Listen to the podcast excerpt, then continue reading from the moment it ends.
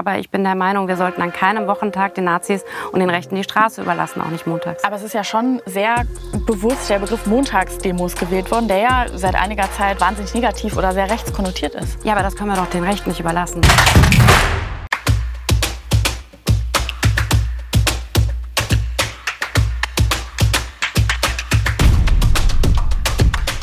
Hallo.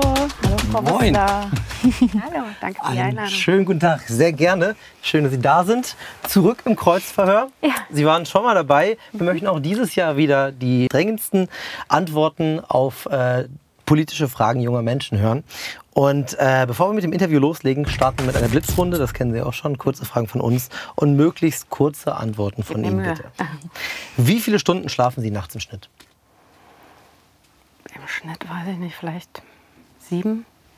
Also auch mal deutlich weniger, aber dann versuche ich dann auch mal wieder ordentlich auszuschlafen. Mit wem würden Sie gerne mal an der Bar versacken? Oh, da gibt es so einige, bei denen ich mir das gut vorstellen könnte. Ähm, ach, ich finde vielleicht Angela Davis, die amerikanische Frauenrechtlerin. Ich glaube, die würde ich gerne mal kennenlernen. Dosenbier oder Wein aus dem Tetrapack? Geht beides mal. Aber ich bin, trinke eher Wein als äh, Bier. Beim Fußball gucken, da trinke ich dann eher Bier. Sollte Deutschland gerade aus der NATO austreten? Nein, die, Auflö also die, den Austritt äh, Deutschlands aus der NATO haben wir auch nie gefordert. Es geht auf die Überwindung oder Auflösung der NATO, aber nicht der ein, einseitige Austritt. Können Sie uns einen Film oder eine Serie empfehlen? Eine Serie, die ich empfehlen kann, jetzt auch eine politische Serie, ist die dänische Serie Borgen. Da ist jetzt gerade die vierte Staffel gekommen. Die habe ich sehr gerne gesehen. Die vierte Staffel kenne ich noch nicht, aber die fand ich sehr spannend und sehr gut mit tollen Schauspielern. Was war Ihr Sommerhit 2022?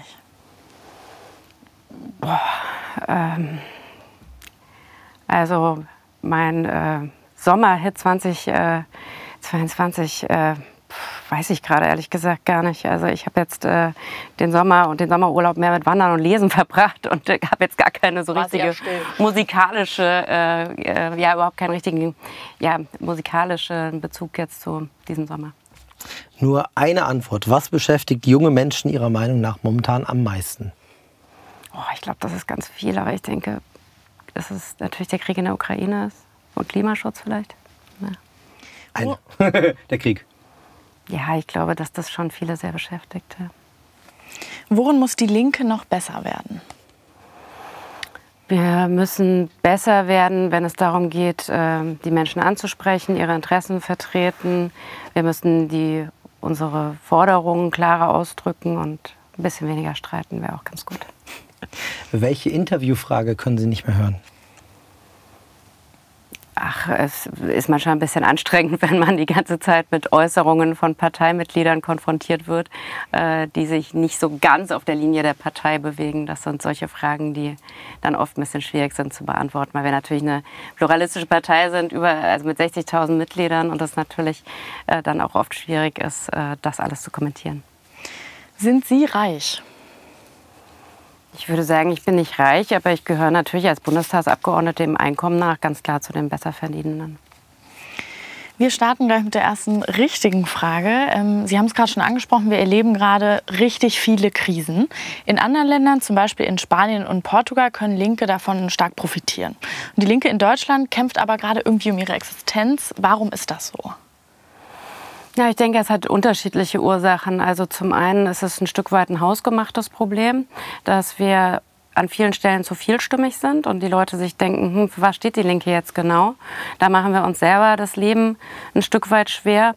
Aber wir müssen natürlich auch sehen, ähm, dass es gerade jetzt eine ziemliche Chance gibt auch, ähm, und vor allem eine große Verantwortung gibt für linke Ideen, für soziale Alternativen zur Ampel. Und die müssen wir stark machen. Also wie man jetzt eben auf diese Krise reagieren müsste. Ich denke, dass da eigentlich linke Ideen, was weiß ich, sowas wie Übergewinnsteuer, wo 80 Prozent der Bevölkerung sagen, finden wir gut. Ja, aber sie müssen das halt auch mit uns verbinden und auch damit verbinden, dass wir dafür kämpfen und das umsetzen wollen. Sie haben gerade schon eine gewisse Vielstimmigkeit äh, angesprochen. Von außen wirkt es sehr so, als sei Ihre Partei eigentlich nur noch mit Streiten beschäftigt. Äh, die Stimmung und Streits waren auch schon vor der Bundestagswahl ein großes Thema und dazu haben wir Sie auch schon letztes Jahr im Kreuzverhör gefragt und das haben Sie gesagt. Ja, die Linke ist natürlich eine Partei, in der auch gestritten und gerungen wird. Und das finde ich erstmal für eine demokratische Partei auch total sinnvoll. Also wir sind ja nicht irgendwie so ein Kanzlerwahlverein, wo einfach nur alles abgenickt wird, sondern wir ringen um die Themen. Ich finde es immer wichtig, dass man das äh, solidarisch und kulturvoll macht. Was ist denn Ihre Einschätzung? Wie solidarisch und kulturvoll ist das, was da gerade in der Linken passiert?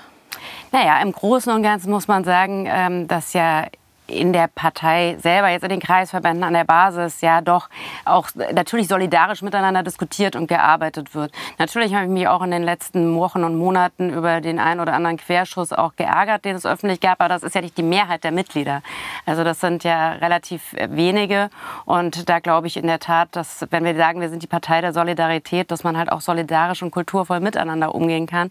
Und da würde ich jetzt selbstkritisch sagen, hat die Partei Luft nach oben.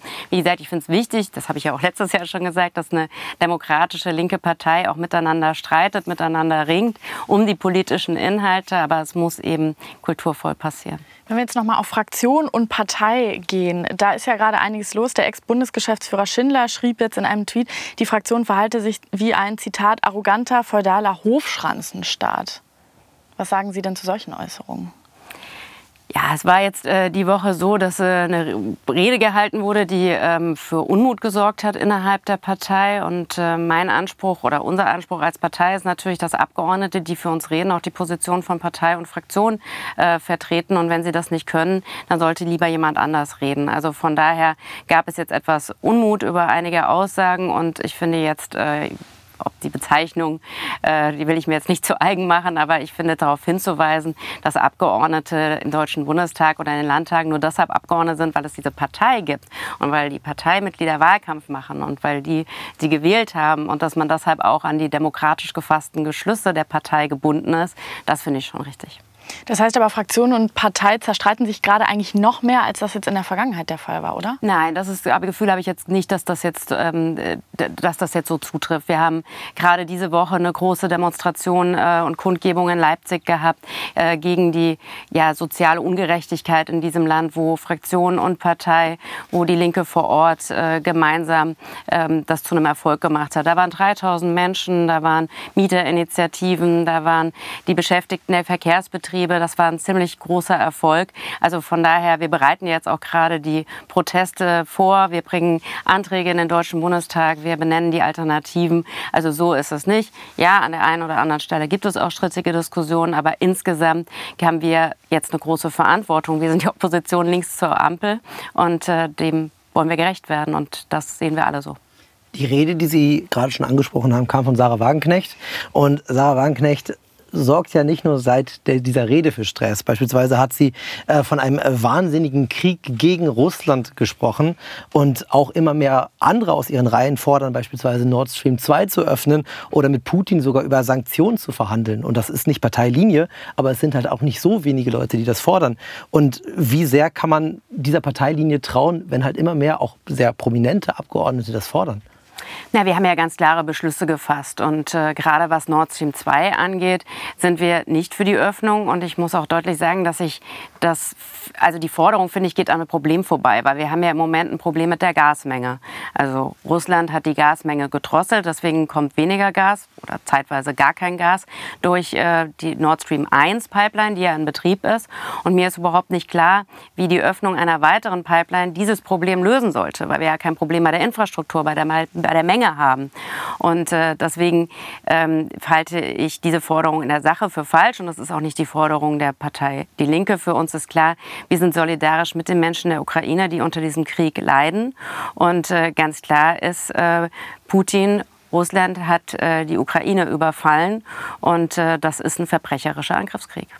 Aber das fordert ja auch nicht nur irgendwer. Das fordert zum Beispiel Klaus Ernst, der Vorsitzende des Ausschusses für Energie- und Umweltschutz. Und äh, der sollte ja dann doch schon nach Parteilinie gehen, oder? Ja, das äh, ist auch der Anspruch, äh, den wir haben und das ist auch, äh, was notwendig und sinnvoll ist, dass äh, demokratisch gefasste Beschlüsse von Parteitagen dann eben auch zu akzeptieren sind. Und das ist jedem Abgeordneten auch unbenommen, dass er persönlich eine andere Auffassung hat. Das passiert, das ist, kann jedem, bei jedem mal vorkommen, dass man die Partei etwas beschließt und man selber sagt, hm, eigentlich sehe ich das ein bisschen anders.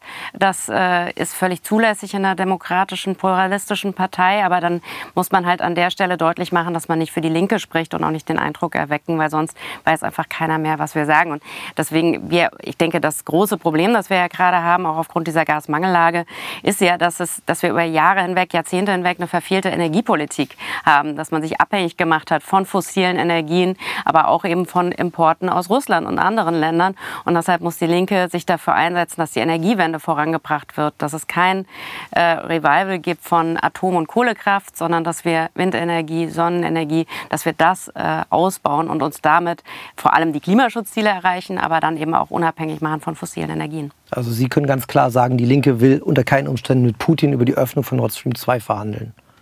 Die Öffnung von Nord Stream 2 ist nicht unsere Forderung. Es ist, natürlich wird man, und das ist ja auch richtig, also natürlich brauchen wir Friedensverhandlungen und die muss man natürlich mit den kriegsbeteiligten Seiten führen. Also das ist aber etwas anderes als die Öffnung von Nord Stream 2. Also von daher alle Verhandlungen, die dazu führen, diesen furchtbaren Krieg zu stoppen, einen Waffenstillstand, am besten gleich einen Friedensvertrag auszuhandeln, die sind natürlich zu befürworten.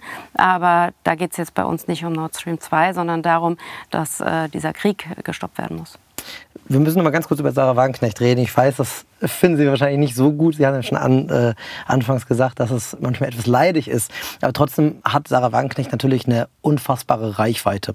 Und viele Menschen, die vielleicht auch nicht so sehr mit Politik zu tun haben, können wahrscheinlich oftmals auch gar nicht differenzieren, was sagt Sarah Wagenknecht, was für die Linke steht und was nicht. Müssen Sie da als, als Partei nicht auch wirklich mal irgendwann gegen angehen, klarer kommunizieren und vielleicht sogar irgendwann ein Machtwort sprechen? Es reicht an dieser Stelle?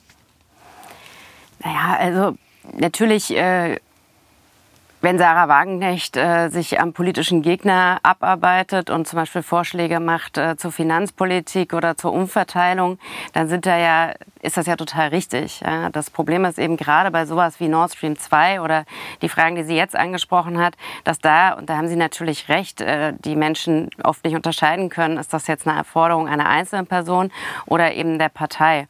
Und deswegen natürlich muss man dann als Parteivorsitzende auch immer wieder deutlich machen, was eben die beschlossenen Positionen sind und deutlich machen, wofür wir als Linke stehen. Und da Hand aufs Herz, wie sehr, was macht es mit Ihnen, wenn, wenn bei einer Rede von Sarah Wagenknecht einfach die komplette AfD-Fraktion applaudiert? Was, was als linke äh, Parteichefin? Also ich finde, da muss man ein bisschen vorsichtig sein, ne? weil ich meine, man kann auch, also nur weil die AfD klatscht, finde ich, also ich muss mir schon noch mal trotzdem den Inhalt dann anschauen. Ja, also natürlich wollen wir keinen Applaus von rechts außen, das ist vollkommen klar.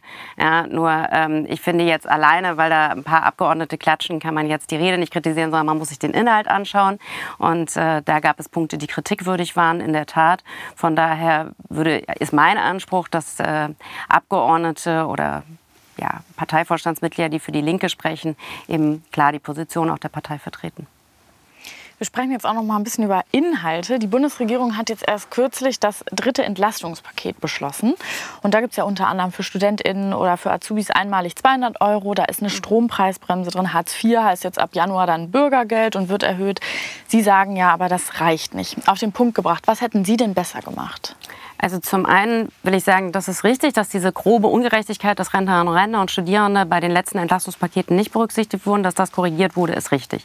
Das Problem ist nur mit den Einmalzahlungen, die verpuffen natürlich auch. Also viele Menschen, die wirklich ganz niedrige Einkommen haben oder jetzt Studierende, die kommen ja nicht mit einmalig 200 Euro jetzt über den Winter. Und deswegen haben wir gesagt, wir müssen gezielter vorgehen, also wirklich die kleinen und mittleren Einkommen, ja, denen monatlich ein Inflationsgeld auszahlen, damit die Menschen nicht im Winter im Dunklen sitzen, weil der Strom abgedreht wurde oder im Kalten, weil sie die Heizrechnung nicht bezahlen konnten. Das ist das Erste. Das Zweite, dass wir es unbedingt notwendig finden, dass das 9-Euro-Ticket fortgesetzt wird, damit man auch eine Anschlusslösung finden kann, weil äh, jetzt natürlich die Fahrpreise steigen und jetzt müssen die Menschen sich die noch teuren Monatstickets für 80, 90, 100 Euro, je nachdem, teilweise noch mehr ähm, kaufen. Und ähm, zum anderen haben wir gesagt, wir brauchen einen Gaspreisdeckel unbedingt, weil die Gaspreise explodieren und daran muss man ansetzen. Und Und äh, wir brauchen ein Verbot von Strom- und Gassperren. Das heißt, dass niemandem äh, Strom und Gas abgestellt werden darf. Das sind unsere wichtigsten Forderungen. Finanzieren, wir wollen, finanzieren wollen wir das über eine Übergewinnsteuer. Das heißt also, die Konzerne, die gerade richtig Geld verdienen, die äh, wollen wir zur Kasse bitten, um damit eben solche Dinge auch zu finanzieren. Spanien hat das gemacht, eine Übergewinnsteuer auf Banken und Energiekonzerne eingeführt und finanzieren den, den kostenfreien ÖPNV damit. Also kostenfreie Busse und Bahnen, Bahnen, das ist äh, sozial gerecht, das ist gut fürs Klima, das ist ein guter Ansatzpunkt zum Beispiel. Das ist so im Groben, was wir fordern und zusätzlich natürlich die Hartz-IV-Sätze ähm, dauerhaft um über, also mindestens 200 Euro anzuheben. Mhm. Wenn wir über Energie sprechen, dann sind wir auch ganz schnell mal bei Klima bzw. Klimazielen. Ich habe mal äh, mir auf Ihrer Website angeguckt, was äh, so zum Thema Klimaziele äh, da steht. Und da fordern Sie auch ein kostenloses Grundkontingent an Strom mhm. und Wärme und alles, was quasi überdurchschnittlich mhm. verbraucht wird, wird dann teurer. Denken Sie gerade, das wäre immer noch machbar? Ja, ich denke, ein kostengünstiges Grundkontingent äh, wäre sehr wohl machbar. Ich finde das ja interessant, dass mittlerweile auch die Union, die CDU und die CSU das fordern. Ähm, das ist ja eine langjährige Forderung der Linken, einfach aus der Überlegung heraus, äh, dass man, das Strom und Gas sind natürlich nicht ein Gut wie jedes andere. Niemand kann, da, kann ohne Strom und Gas existieren. Und wenn man jetzt sagt, dass man das Grundkontingent, ja, also dass man das sehr günstig macht, damit eben alle Menschen äh, einen Grundverbrauch an Strom und Gas äh, sich leisten können und es keine Energiearmut gibt und man das darüber drüberliegende dafür dann aber teurer macht. Also weil wer jetzt zu Hause seinen Swimmingpool heizt, der oder einen unglaublich hohen Energieverbrauch hat, der soll dann dafür auch bezahlen. Das heißt also, es gäbe auch eine Anreiz zur Energieeinsparung. Und ähm, ja, aber trotzdem würde eben jeder sich Strom und Gas äh, auch finanzieren können. Und wenn ich mir anschaue, was gerade in anderen Ländern passiert, also Frankreich hat zum Beispiel die Preise auf 4 Prozent, maximal 4 Prozent Anwuchs äh, gedeckelt. Oder jetzt in Großbritannien, wo die ähm, neue britische Premierministerin jetzt gesagt hat, ich mache jetzt hier jetzt einen Deckel ein für die nächsten zwei Jahre bei Strom- und Gaspreisen. Das zeigt ja, dass es möglich ist. Wir sprechen viel über Energie, wir sprechen darüber, dass es teurer wird. Und Ihr Co-Parteichef Martin Schirdewan hat jetzt einen heißen Herbst der Proteste angekündigt, weil er befürchtet, dass sich eben viele Menschen das Leben bald nicht mehr leisten können. Was glauben Sie denn, was passiert konkret im Herbst und werden wir Sie auch auf der Straße sehen? Ja, natürlich. Ich ja auch bei ersten Protestveranstaltungen auch schon dabei.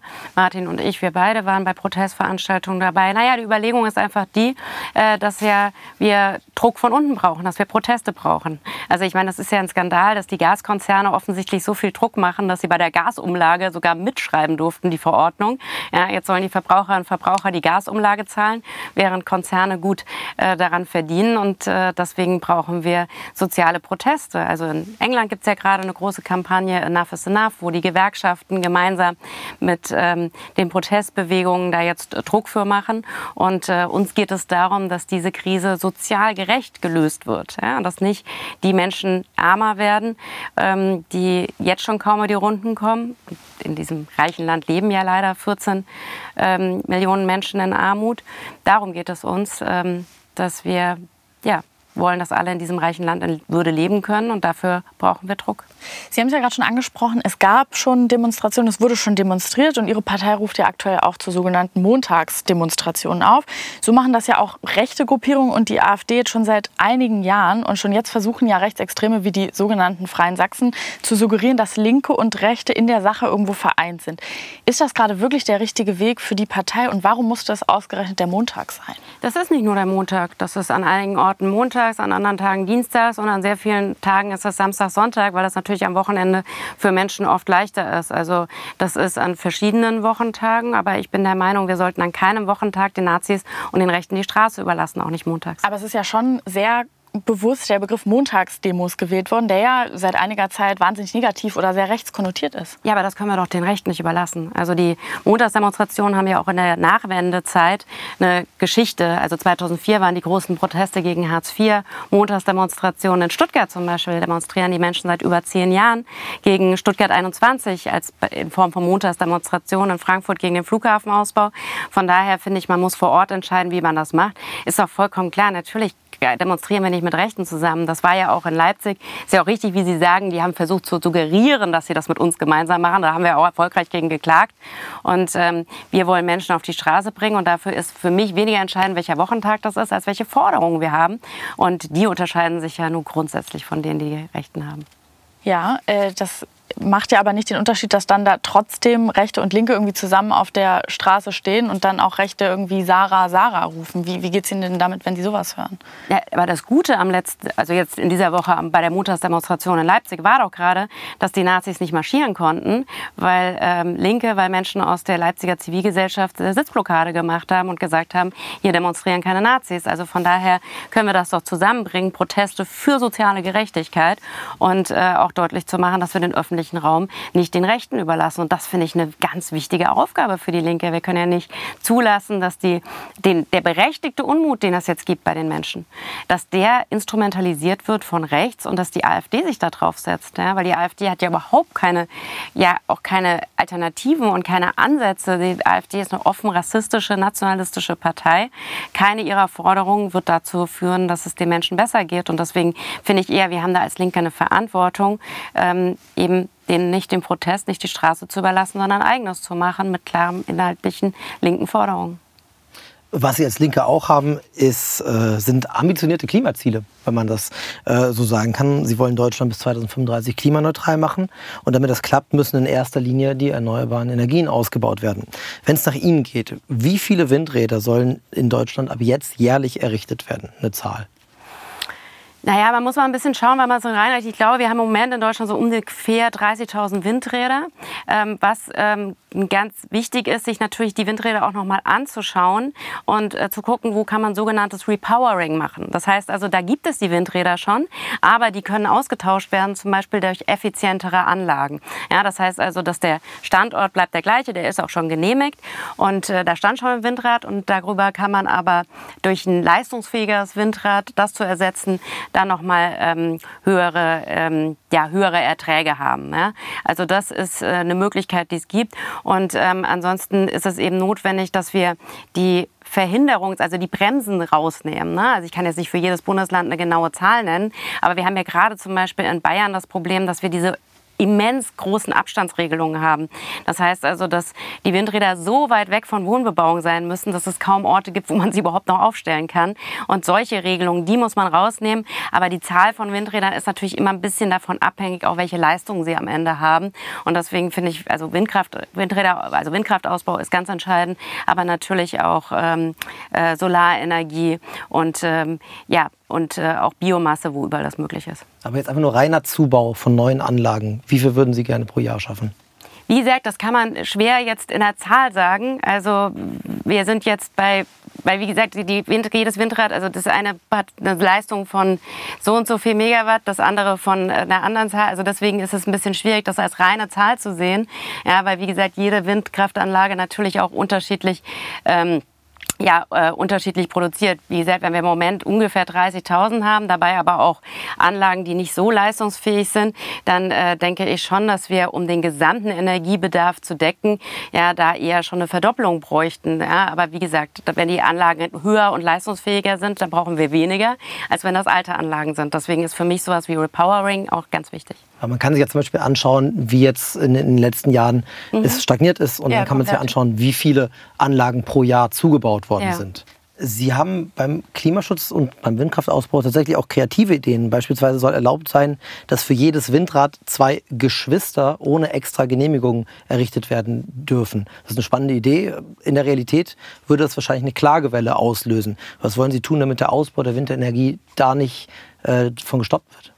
Also zum einen ähm, ist es natürlich äh, wichtig, dass man schaut, wo gehen eigentlich die Erträge hin. Und da gibt es die Erfahrung, weil die meisten Menschen sind ja, wenn man in Umfragen sich das anschaut, sind ja die meisten Menschen für den Ausbau der erneuerbaren Energien und sie sind dafür, dass wir die Klimaziele erreichen. Nur ähm, haben wir die Erfahrung ja gemacht, dass man viel Zustimmung auch zum, ähm, zur Aufstellung von Windkraftanlagen ähm, haben kann, wenn es eben nicht irgendeine ferne Konzernzentrale ist, wo die Gewinne hinwandern, sondern wenn man ganz konkret sagt, das ist die lokale Energiegenossenschaft oder es ist das kommunale kommunale Stadtwerk. Ja. Wir wollen einen Windpark errichten und die Erlöse, die kommen zum Beispiel dem städtischen Kulturangebot oder ähm, der Turnhalle oder ähm, dem Schwimmbad zugute, ja, dass das auch die Akzeptanz noch mal sehr stark steigert. Ja, und ansonsten glaube ich, muss man natürlich sehen, äh, dass ähm, ja gerade auch Union und FDP aufgefordert sind, ja, nicht gegen jedes einzelne Windrad vor Ort zu kämpfen mit zum Teil wirklich dämlichsten Argumenten, wo Leuten ein Quatsch erzählt wird, der natürlich überhaupt nicht zutreffend ist. Und ähm, dann muss man natürlich schauen, welche Standorte man natürlich auch nimmt äh, für Windkraftanlagen und äh, welche weniger geeignet sind. Aber ich glaube, dass man da vielen Klage, also vielen Klagen auch äh, zuvorkommen könnte. Ein Bereich, der auch viel zum Kampf gegen den Klimawandel beitragen kann, ist die Mobilität. Mhm. Und auf Ihrer Homepage schreiben Sie ÖPNV überall und kostenlos. Das geht in fünf Jahren. Mhm. Jetzt, als äh, das, das 9-Euro-Ticket angekündigt worden ist, hat Ihre Fraktion gesagt, das soll nicht 9 Euro kosten, das soll umsonst sein und zwar auch unbefristet. Wenn Sie selber sagen, das ist in fünf Jahren realistisch und dann die Fraktion sofort fordert, den ÖPNV kostenlos zu machen, ist das nicht ein bisschen Doppelmoral? Das haben wir auch nicht gefordert. Wir haben bei der 9 Euro, bei der Einführung des 9-Euro-Tickets, haben wir gesagt, dass wir das begrüßen. Also weil natürlich genau. ist das ein richtiger Schritt. Und wir haben gesagt, ähm, wir schlagen vor, als das ist ja jetzt einfach ersatzlos ausgelaufen nach drei Monaten, das 9-Euro-Ticket bis Jahresende zu verlängern und dann eine Anschlusslösung zu finden. Und das ist für uns das 1-Euro-Ticket übergangsweise, also 1 Euro am Tag. Ne, das wäre also oder 365 Euro Ticket, ja, dass die Menschen den ÖPNV nutzen können. Wir halten fest weiter am kostenfreien ÖPNV. Spanien hat das jetzt auf einen Schlag umgesetzt, aber wir haben das nicht als Sofortforderung, weil wir einfach dazu auch die Kapazitäten schaffen müssen. Muss man ja auch sehen. Ne? Also 9-Euro-Ticket ist grundsätzlich ein Erfolg, aber es ging natürlich auch sehr zulasten der Beschäftigten. Und das 9-Euro-Ticket hilft einem natürlich auch nirgends, nicht dort, wo überhaupt kein Bus fährt. Von daher wollen wir die Kapazitäten ausbauen und deswegen haben wir diesen äh, äh, schrittweisen Plan da vorgelegt als das Ticket aber eingeführt worden ist, ist aus der Fraktion gefordert worden, da nicht 9 Euro zu machen, sondern umsonst äh, und das nicht zu befristen. Kann ich Ihnen einen Link schicken. Wie gesagt, grundsätzlich wollen wir den kostenfreien ÖPNV, das ist äh, vollkommen klar, aber uns ist auch klar, dass man den nicht über Nacht einführen kann. Also was man, was, was, was sein kann, und das äh, ist auch durchaus, also wenn man jetzt das 9-Euro-Ticket sagen würde, gesagt hätte, ist es nicht 9 Euro, sondern 0 Euro. Ja, also was jetzt den Verwaltungsaufwand angegangen ist, ob das nicht hätte auch eine Möglichkeit sein können, dass man jetzt gesagt hätte, für die drei Monate setzt man es nicht bei 9 Euro an, sondern macht irgendwie zeitweise Nulltarif. Aber grundsätzlich sind wir der Meinung, dass wir das natürlich schrittweise machen äh, müssen. Und deswegen haben wir ja da Vorschläge gemacht. Es gibt noch ein anderes Thema, über das wir sprechen müssen, die Vorwürfe sexueller Belästigung und der sexuellen Übergriffe innerhalb ihrer Partei. Und zu diesem Thema hat Maria Popov uns eine Frage geschickt. Hallo, mein Name ist Maria Popov, ich bin Journalistin und Moderatorin. Und meine Frage an Frau Wissler wäre, hat die Linke eigentlich noch vor, den MeToo-Skandal aufzuarbeiten? Weil so richtig viel ist da noch nicht passiert, oder? Genau, diese öffentlichen Vorwürfe gibt es jetzt seit April. Jetzt haben wir September. Würden Sie sagen, Sie haben bisher genug getan? Na, wir haben äh, Strukturen geschaffen, die wir vorher nicht hatten. Das heißt also vor Ort in den Landesverbänden, aber auch auf Bundesebene haben wir Vertrauensgruppen eingesetzt. Wir haben eine Expertinnenkommission benannt und ähm, die arbeitet und äh, die ist Ansprechperson, äh, diese Ansprechpartner für solche Fälle. Und ähm, das Zweite ist, dass wir gesagt haben, wir müssen in der Kultur der Partei etwas verändern, weshalb wir ähm, jetzt äh, Mitgliederschulungen machen, Workshops machen. Das, haben wir auch getan. Ja, also das hat auch äh, noch nicht flächendeckend, aber das hat auch schon stattgefunden, dass wir gesagt haben, wir müssen an der Kultur etwas verändern, damit sich alle Mitglieder äh, wohlfühlen, damit sich niemand bedrängt fühlt. Und äh, ja, deswegen Deswegen haben wir Strukturen geschaffen und wir haben ähm, eben etwas gemacht, um die Kultur zu verändern. Ja. Mhm. Diese Vertrauensgruppe, die Sie ansprechen, oder die Gruppen, die sind ja aber vor allem auch auf das Bestreben anderer Frauen zurückzuführen, zum Beispiel Veri Sims oder Julia Schramm und Didem Aydomusch. Ähm, ich komme noch mal auf äh, das Frau. War ein Parteivorstandsbeschluss. Also es hat ja letztes Jahr, bevor es diese Vorwürfe gab, im Oktober, hat der Parteivorstand damals diese Gruppe eingesetzt. Und es gibt auch einige Landesverbände, die auch schon deutlich früher solche Vertrauensgruppen hatten. Mhm. Vertrauensgruppen, glauben Sie, das reicht als Instrument? Weil jetzt quasi das Verändern einer parteiinternen Kultur, das ist ja erstmal eine wahnsinnig große Aufgabe. Reicht da quasi das Instrument einer Vertrauensgruppe? Nee, sage ich ja gerade. Mhm. Also das reicht natürlich nicht, sondern es geht jetzt darum, ähm, dass wir eben Schulungen machen, dass wir sensibilisieren. Wir haben ja auf dem Bundesparteitag uns sehr intensiv mit dem Thema auseinandergesetzt, haben ja einen ähm, Antrag beschlossen, in dem eine ganze Menge von Maßnahmen drinstehen. Also dass wir zum Beispiel eine feministische Kommission einrichten, ja? äh, dass wir wirklich vor Ort in den Kreisverbänden eben ähm, Angebote machen, dass wir Ansprechpersonen haben und dass wir eben die feministische Kultur in der Partei stärken wollen. Da haben wir ja ein ganzes Maßnahmen, Maßnahmenbündel beschlossen und das werden wir jetzt natürlich umsetzen. Es verlassen ja jetzt aber derzeit immer noch weitere Frauen die Partei, auch mit explizitem Hinweis auf Sie und Ihren Umgang mit dem Skandal. Äh, ich habe mir da mal äh, den Fall von Melanie Veri Sims angeguckt. Das ist die ehemalige Vorsitzende der Rheinländisch-Pfälz, äh, Rheinländisch, rheinland-pfälzischen Linken. Ähm, die wurde von einem Parteigenossen als, Zitat, Wix-Vorlage bezeichnet. Können Sie in so einem Zustand gerade die Partei in der Hinsicht noch ein oder ist es dafür eigentlich zu spät? Also wenn ein Genosse ein Genosse mit einem solchen Begriff bezeichnet, ist das absolut inakzeptabel. Also natürlich ist das absolut inakzeptabel und gegen diesen läuft ja auch ein Ausschlussverfahren. Nur ähm, wenn solche Vorwürfe bekannt werden, dann muss man natürlich reagieren und handeln. Und in diesem Fall hat äh, der Landesvorstand in Rheinland-Pfalz, nachdem dieser Vorwurf bekannt geworden ist, vor äh, einigen Wochen ein Parteiausschlussverfahren einge angestoßen. Es scheint ja gerade trotzdem, als ob vielen Mitgliedern der Partei nicht schnell genug reagiert wird. Und ich habe mich auch gefragt, die Linke ist ja eigentlich so eine Art Safe Space für ihre Mitglieder, zumindest bezeichnet sie sich als das und ist auch quasi eine feministische Partei. Und ähm, was würden Sie jetzt die jungen Zuschauerinnen sagen, die vielleicht auch letztes Jahr bei der Bundestagswahl zum ersten Mal gewählt haben, vielleicht auch die Linke gewählt haben? Wie wollen Sie garantieren, dass die Linke in Zukunft auch sich weiterhin als feministische Partei versteht, äh, feministische Partei versteht? Und wie wollen Sie garantieren, dass das auch wirklich so ist? Weil bei vielen ja, Mitgliedern schwindet ja das Vertrauen sich, in sie, dass sie quasi diese Partei jetzt versteht sich diese können. Partei oder hat den Anspruch an sich, eine feministische Partei zu sein. Jetzt müssen wir sehen, Sexismus und auch äh, sexuelle Übergriffe sind ein gesamtgesellschaftliches Problem.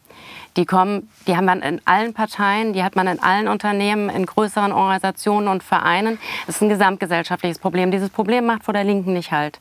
Jetzt haben wir aber einen besonders hohen Anspruch an uns und auch einen höheren Anspruch als äh, vielleicht die als man vielleicht an die Gesamtgesellschaft hat. Nämlich genau, dass wir als feministische Partei eben ein Ort sind, wo man nicht sagt, erst ab der Grenze der Strafbarkeit ist das inakzeptabel, sondern wo man natürlich auch sagt, ja, sexistische Sprüche oder blöde Anmachen, die sind nicht strafbar, das ist strafrechtlich nicht relevant, aber wir können es trotzdem nicht dulden als eine Partei, die feministisch ist, die ähm, ja möchte, dass sich Mitglieder wohlfühlen und die nicht möchte, dass sich Menschen zurückziehen, weil sie eben einem solchen Klima ausgesetzt sind. So, das ist äh, die Situation. Wir können als Partei natürlich nicht verhindern, dass bei fast 60.000 Mitgliedern solche Dinge passieren. Was wir machen können, ist eine Kultur zu schaffen, einen Umgang damit zu schaffen, dass eben ja man vor Ort im Kreisverband nicht einfach irgendwie weghört, ja, wenn äh, jemand blöd angeredet wird, dass äh, wenn von sexuellen Übergriffen berichtet wird,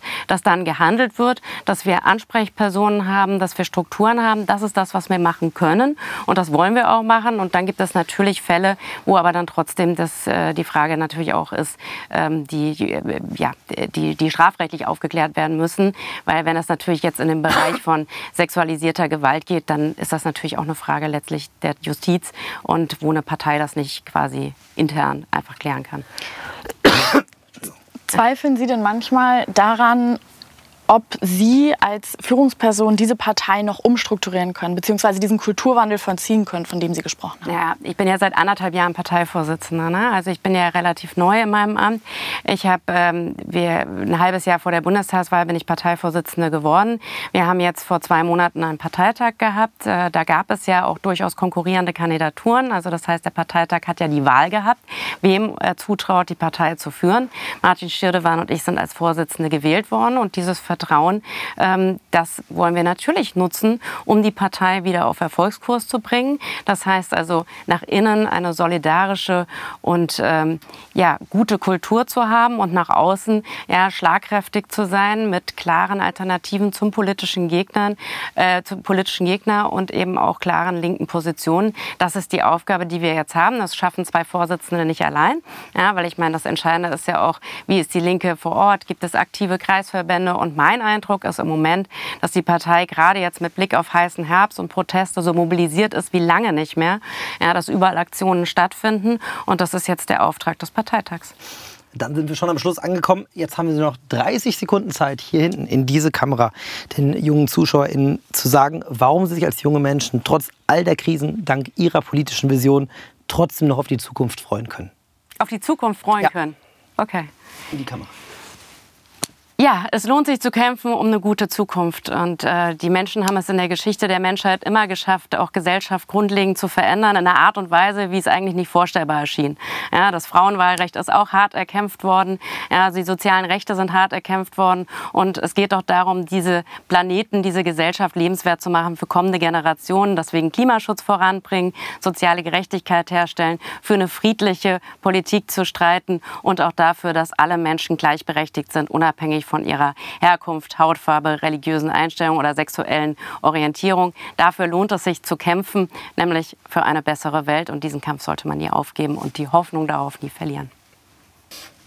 Vielen lieben Dank. Danke, dass Frau Sie im Kreuzfeuer dabei waren. Dankeschön.